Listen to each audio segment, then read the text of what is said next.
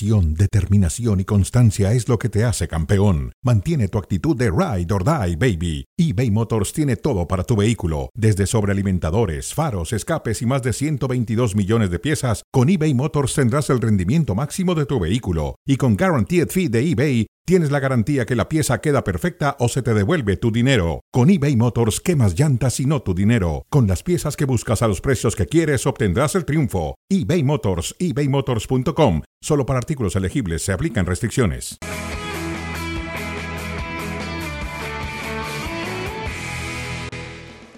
Fuera de juego al aire, Richard Méndez, José Luis Sánchez Solá, quien les habla Ciro Procuna. Comenzamos con el duelo entre Osasuna y Granada. Richard, lo transmitiste ante Budimir para anotar los dos goles del triunfo del conjunto de Osasuna. Saludos, Richard. Un gusto como siempre, Ciro Chelis, partidazo de Budimir, pero mejor partido todavía el que hizo Chimi Ávila, un compromiso en el cual eh, veíamos dos de los equipos que les gusta ser quizá más atractivos, más fieles a su propuesta. Granada es un equipo con muchas limitaciones, Osasuna un equipo bastante diferente. Esta es la acción de la pena máxima en la que Budimir iba a conseguir su segundo tanto para sellar la victoria y de momento ubicarse novenos en la tabla. Sí, sí, sí, ante Budimir, que es el goleador de este equipo, tienen talento, gente como Chimi Ávila, de quien ya habla Richard Méndez, desde luego Aymar Oroz, se anula este gol por posición adelantada y el triunfo para el conjunto de Osasuna, para los dirigidos por Yagoba Arrasate, Granada no levanta el vuelo, es décimo noveno de la clasificación, se queda en sexto lugar, eh, perdón, se queda con seis puntos y pasará una jornada más en zona de descenso. 2 a 0 ganó Osasuna.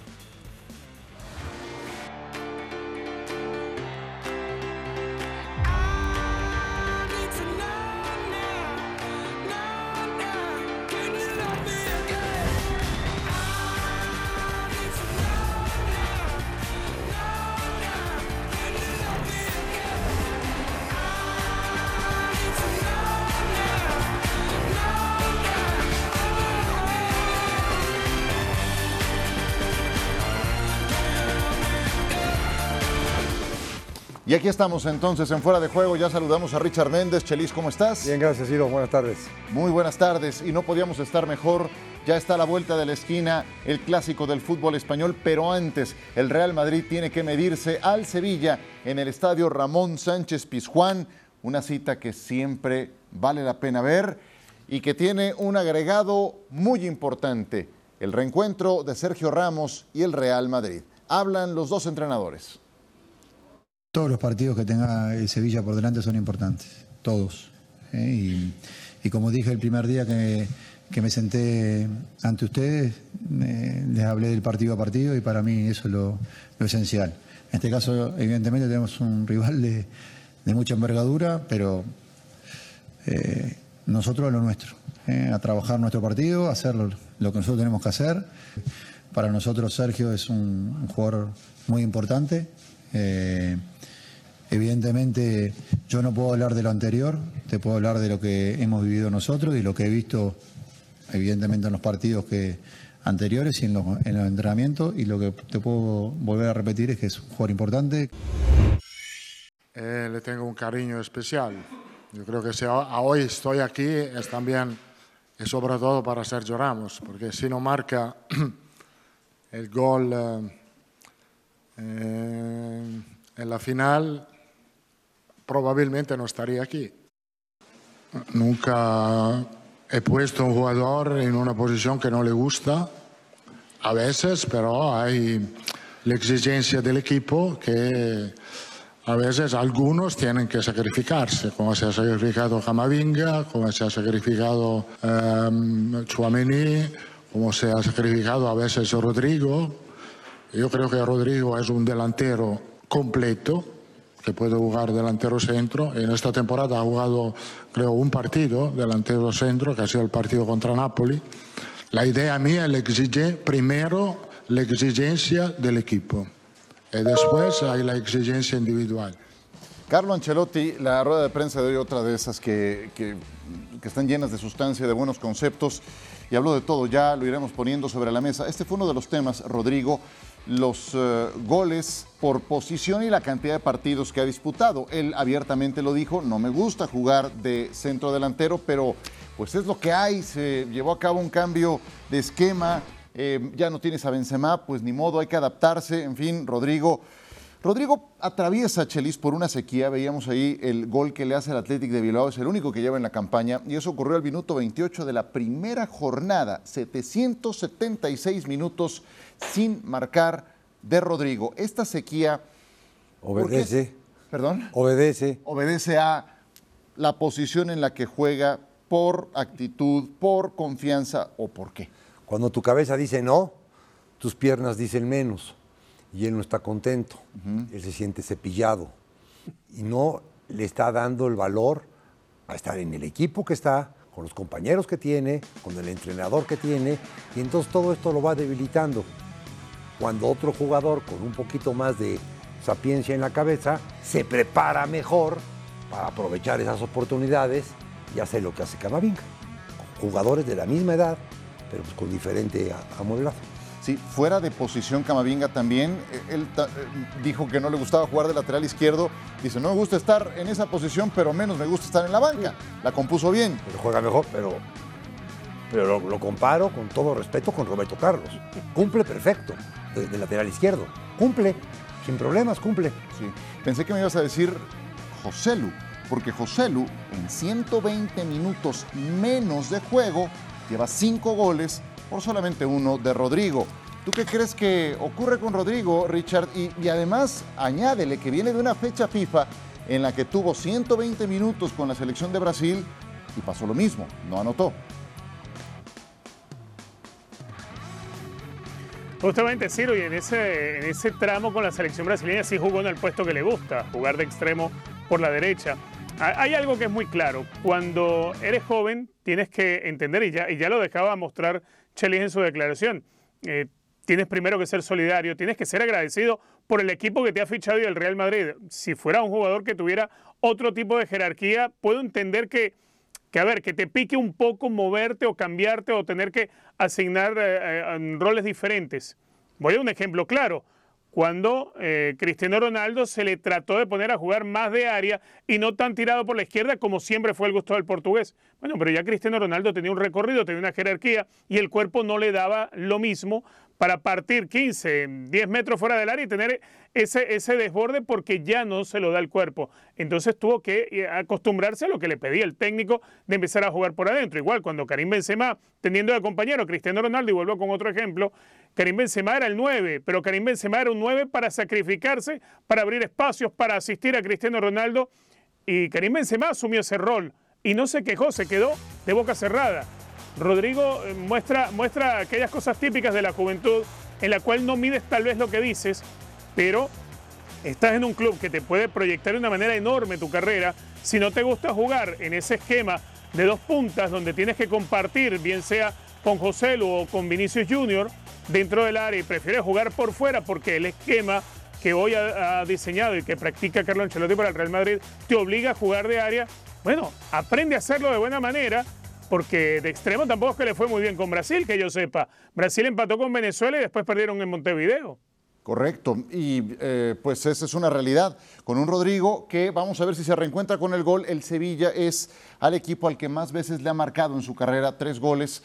Se recuerdan y es uno de cinco equipos a los que les ha anotado tal cantidad de goles.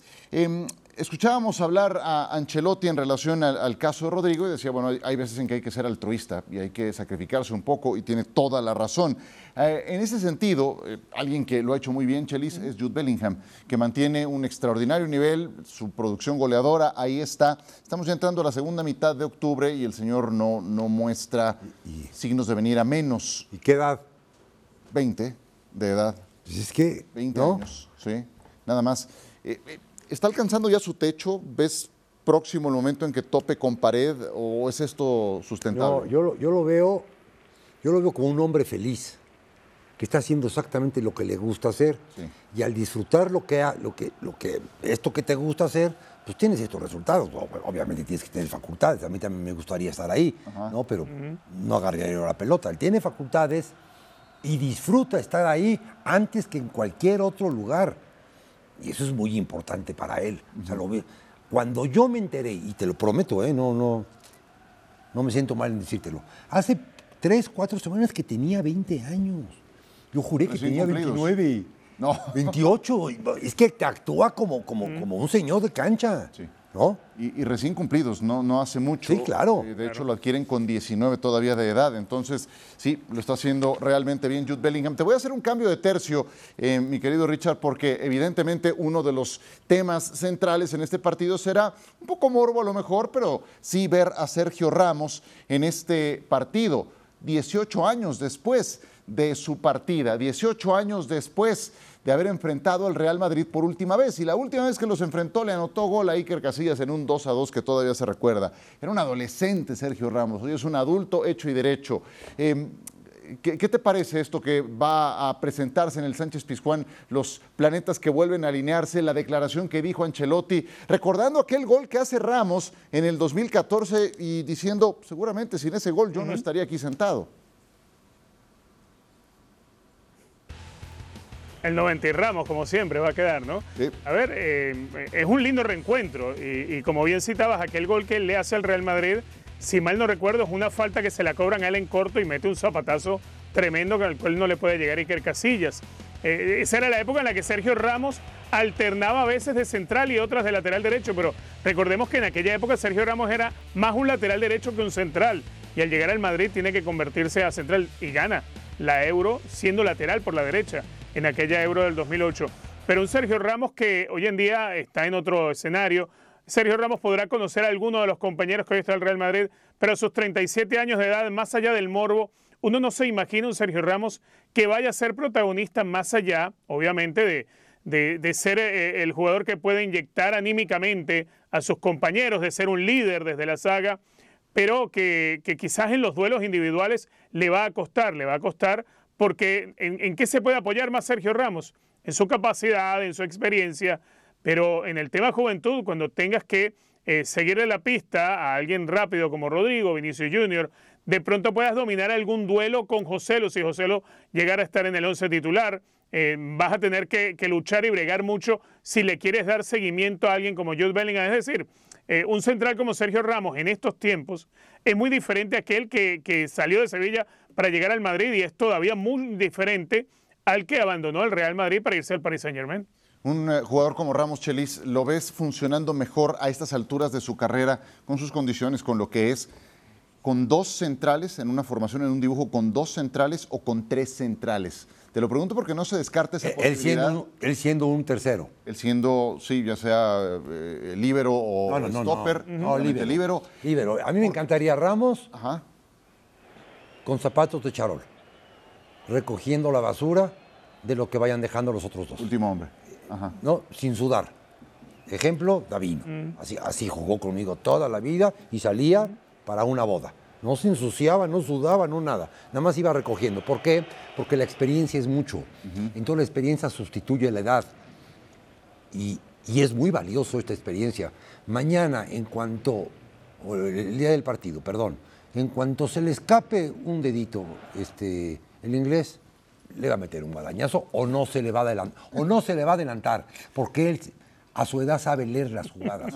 Ya no llega, antes llegaba por piernas, Ajá. ¿no? Y sustituía esto de, de ser tiempista. Hoy es tiempista. Sí. Yo a mí esos jugadores tiempistas me encantan. Los que saben leer lo que viene. ¿Cierto? Sí, y te lo pregunto porque eh, en el Paris Saint-Germain, su segunda temporada, mucho tiempo se usó ese esquema, porque Diego Alonso, Richard, en el Mundial utilizó también esa formación con la selección de Uruguay, y aunque Sevilla no ha jugado así, pues parece que se pueden alinear algunas cosas, la cantidad de centrales, por ejemplo, que tiene el Sevilla disponibles en su plantilla, para que hagan un cambio en el esquema. ¿Tú así crees que lo tenga en mente, eh, Diego Alonso? No sé si lo tendrá en mente, pero creo que es una gran posibilidad. A ver, y, bien como lo describe Chelis, porque cuando eh, se juega, a ver, tratando de, ser un líbero, en realidad la diferencia está en que él no va a tener una marca fija, en que él puede tener movimiento y va a ser eso, va a ser el que, el que vaya a recuperar lo que los demás no pudieron hacer. Los recorridos van a ser más cortos, puede anticipar de una manera diferente la jugada porque la está teniendo de frente y no está teniendo que ir a ser el primer combatiente. Esa puede ser una gran alternativa.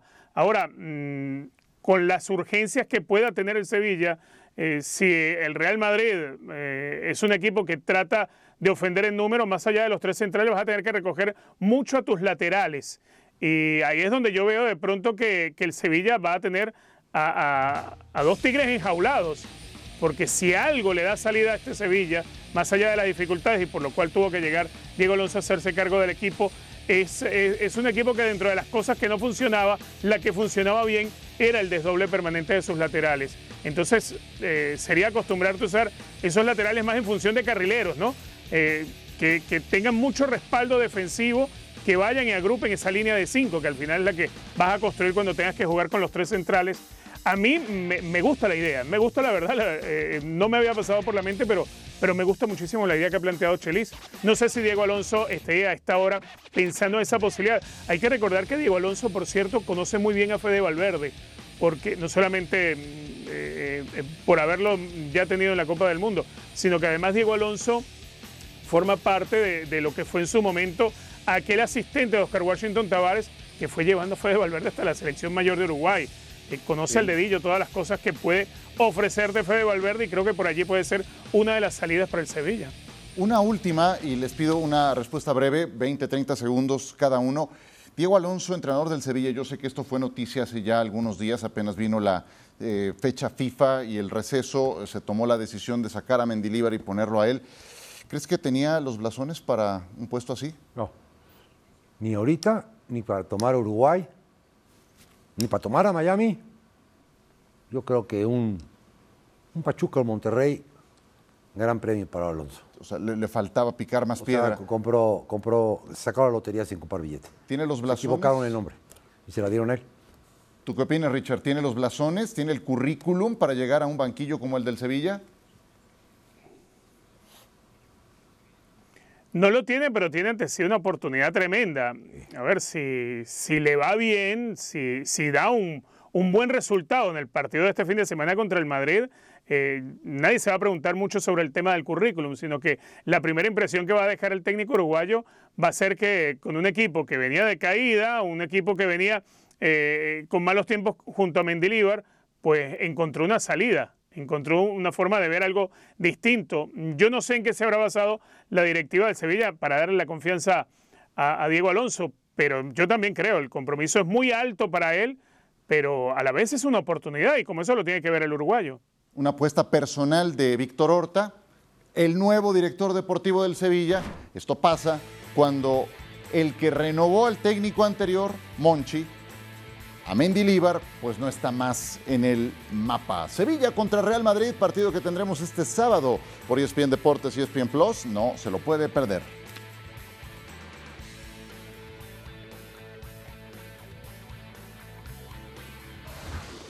voy a entrenar bien, los chicos están trabajando con mucho entusiasmo, vamos a jugar con un equipo que para mí ha sacado menos puntos de lo que se merece por el trabajo que han hecho sobre, sobre el campo por lo que se vio en los videos y los partidos que vi. Tenemos un entrenador con mucha jerarquía, con mucha historia en el fútbol mundial, que sabe eh, cómo competir y obviamente llevará a los chicos del, del rival a competir mañana de la mejor manera. De nuestra parte tendremos que llevar el partido donde creemos que le podemos hacer daño. Ha hecho buenos partidos, los resultados por ahí no marcan los puntos que habría merecido, pero no ha hecho partidos que viéndolo a mí me ha gustado. Buen partido el que viene entre Celta y Atlético de Madrid. De los hombres a seguir, evidentemente, Álvaro Morata, que aparece ya la saga de Jude Bellingham.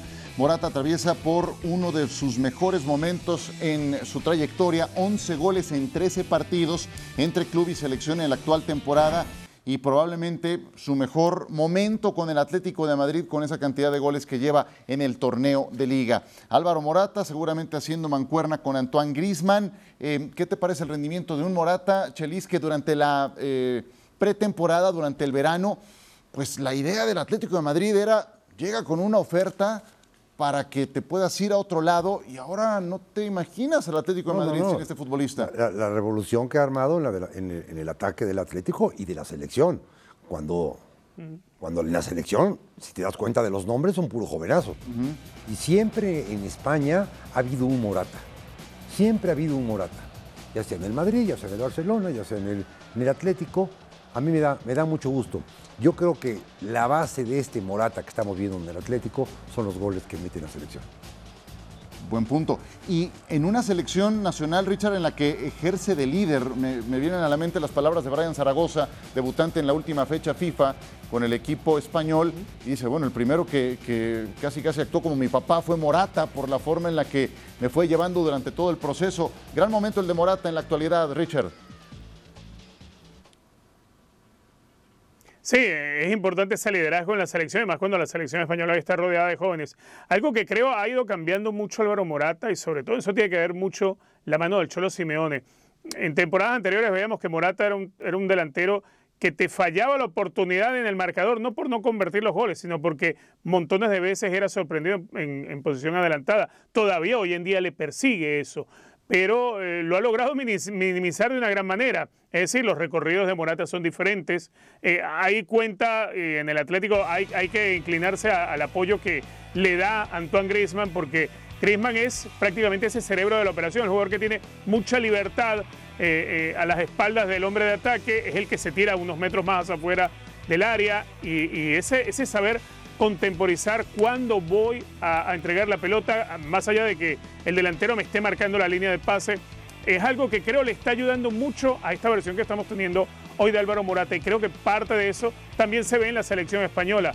Álvaro Morata antes te podía marcar en un partido dos o tres veces y de las dos o tres veces por lo menos una era, era anulada porque se encontraba en posición adelantada. Eso ha mejorado definitivamente y creo que tiene que ver mucho en el, trato del Cholo en las últimas semanas. Correcto. Par de detalles de la formación que puede incluir el Cholo Simeone. Todo apunta que Llorente jugaría de lateral volante por la derecha. Nahuel tuvo actividad con la Selección Nacional de Argentina, parece no estar al 100%. Y Barrios, este joven canterano que tan buenas sensaciones ha dejado, vuelve después de que se lesionó contra la Lazio. No va a jugar de coque va a jugar con Coque como interior, una posición que le viene mucho mejor a este futbolista.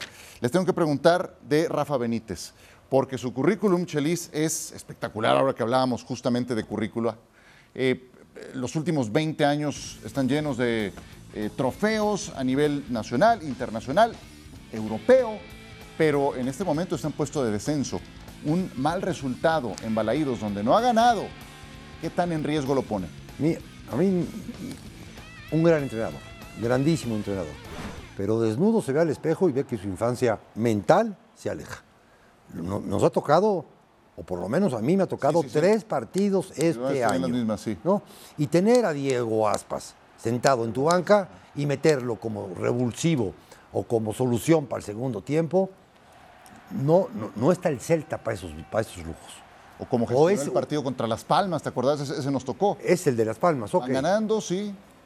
Para atrás. Para atrás y agárrate. Yo no, yo no, yo no creo, no es un, no es un equipo para la sapiencia de este, de este entrenador.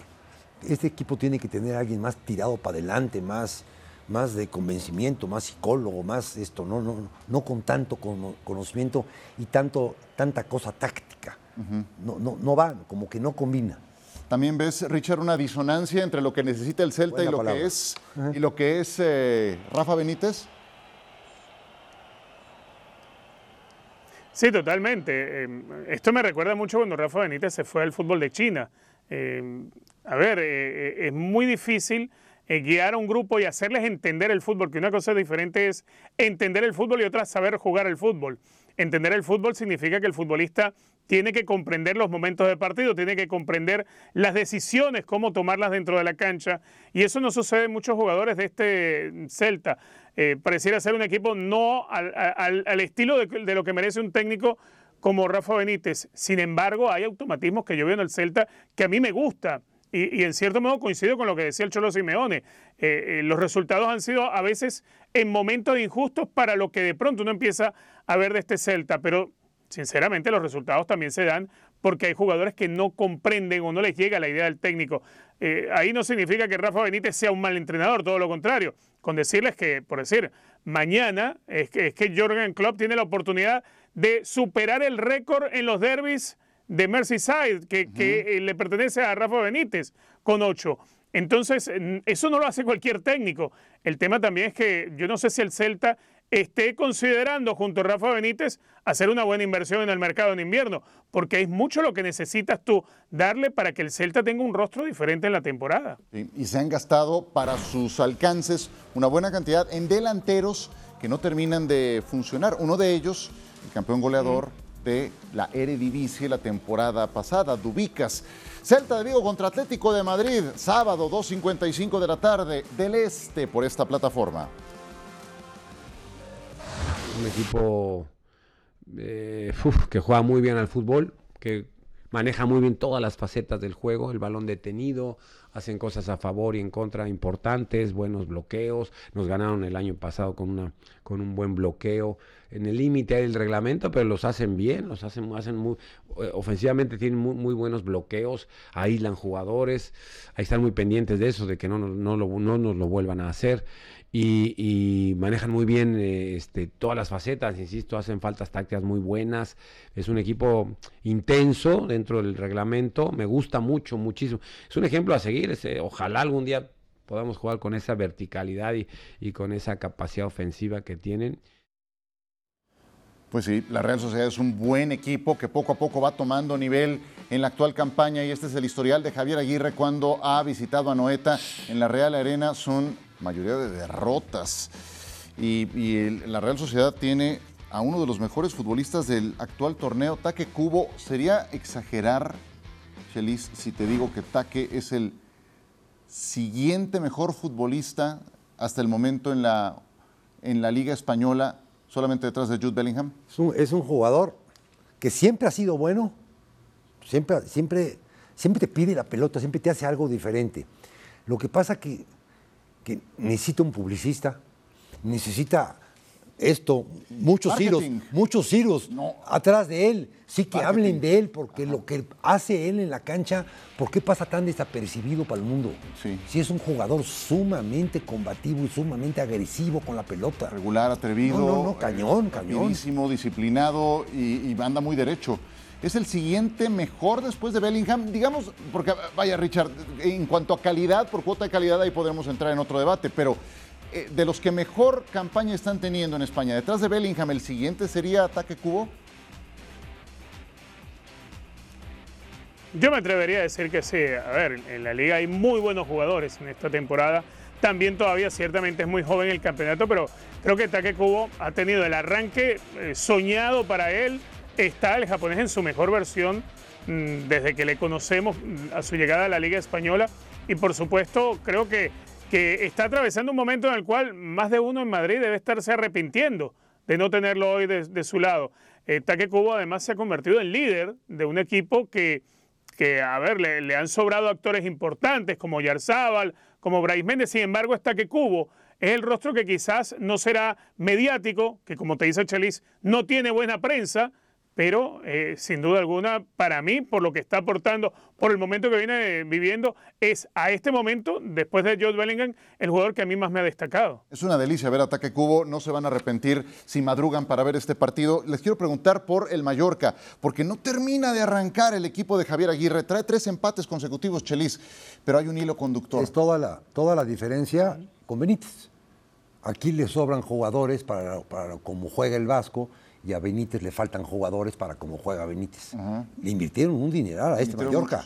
Y su principal inversión, Sergi Darder, está fuera para este partido. ¿Cómo se salvó? Y, no termina de encajar. No, no, no. Y se, salvó a base de tirarle el ah, grandote este de adelante al 7, a Bonici, y metiéndotelas y salvando y palos y la, la, Así, así son los equipos del Vasco, no con este tipo de jugadores. Tres empates, Richard, que trae en los últimos tres partidos el Mallorca, pero los vasos comunicantes son que los tres partidos los iba ganando. Eran juegos que podía ganar, sí, ante el Barcelona, ante el Rayo Vallecano, ante el Valencia, pero los iba ganando. Sí, contra el Rayo y contra Valencia creo que los ha podido haber ganado. Quizá con el Barcelona te esperas no solamente que te lo igualen, sino que te, lo, te le den vuelta. A ver, eh, hay, jugadores que tienen, tienen lagunas dentro del equipo, por eso no terminas de manejar o de cerrar los compromisos. Eh, eh, también en la forma en que está estructurado el Mallorca, no es un equipo que se defienda con la pelota en los pies, es decir, no es un equipo que se defienda atacándote o que se defienda manejando la, posesión. Es un equipo que cuando se defiende retrocede y después si caes en los duelos individuales pues termina pasando lo que le ha ocurrido, los, los empates en las últimas jornadas. Ojalá el equipo encuentre la vía porque creo que el Vasco Aguirre, para hacer un plantel al cual no le inyectaron dinero demasiado, está haciendo. Pues sí, es el primer juego de la jornada sabatina. Luce muy bien esta jornada después de que la fecha FIFA nos llevó otra interrupción y falta otra más para noviembre, pero aquí estaremos para platicarles lo que ocurre este sábado. Comienza con este partido. Chelis, gracias. Listo saberla. Gracias. Seguro que sí. Gracias, Richard. Un abrazo. Un gusto, como siempre. Hasta mañana. Abrazo, muchachos.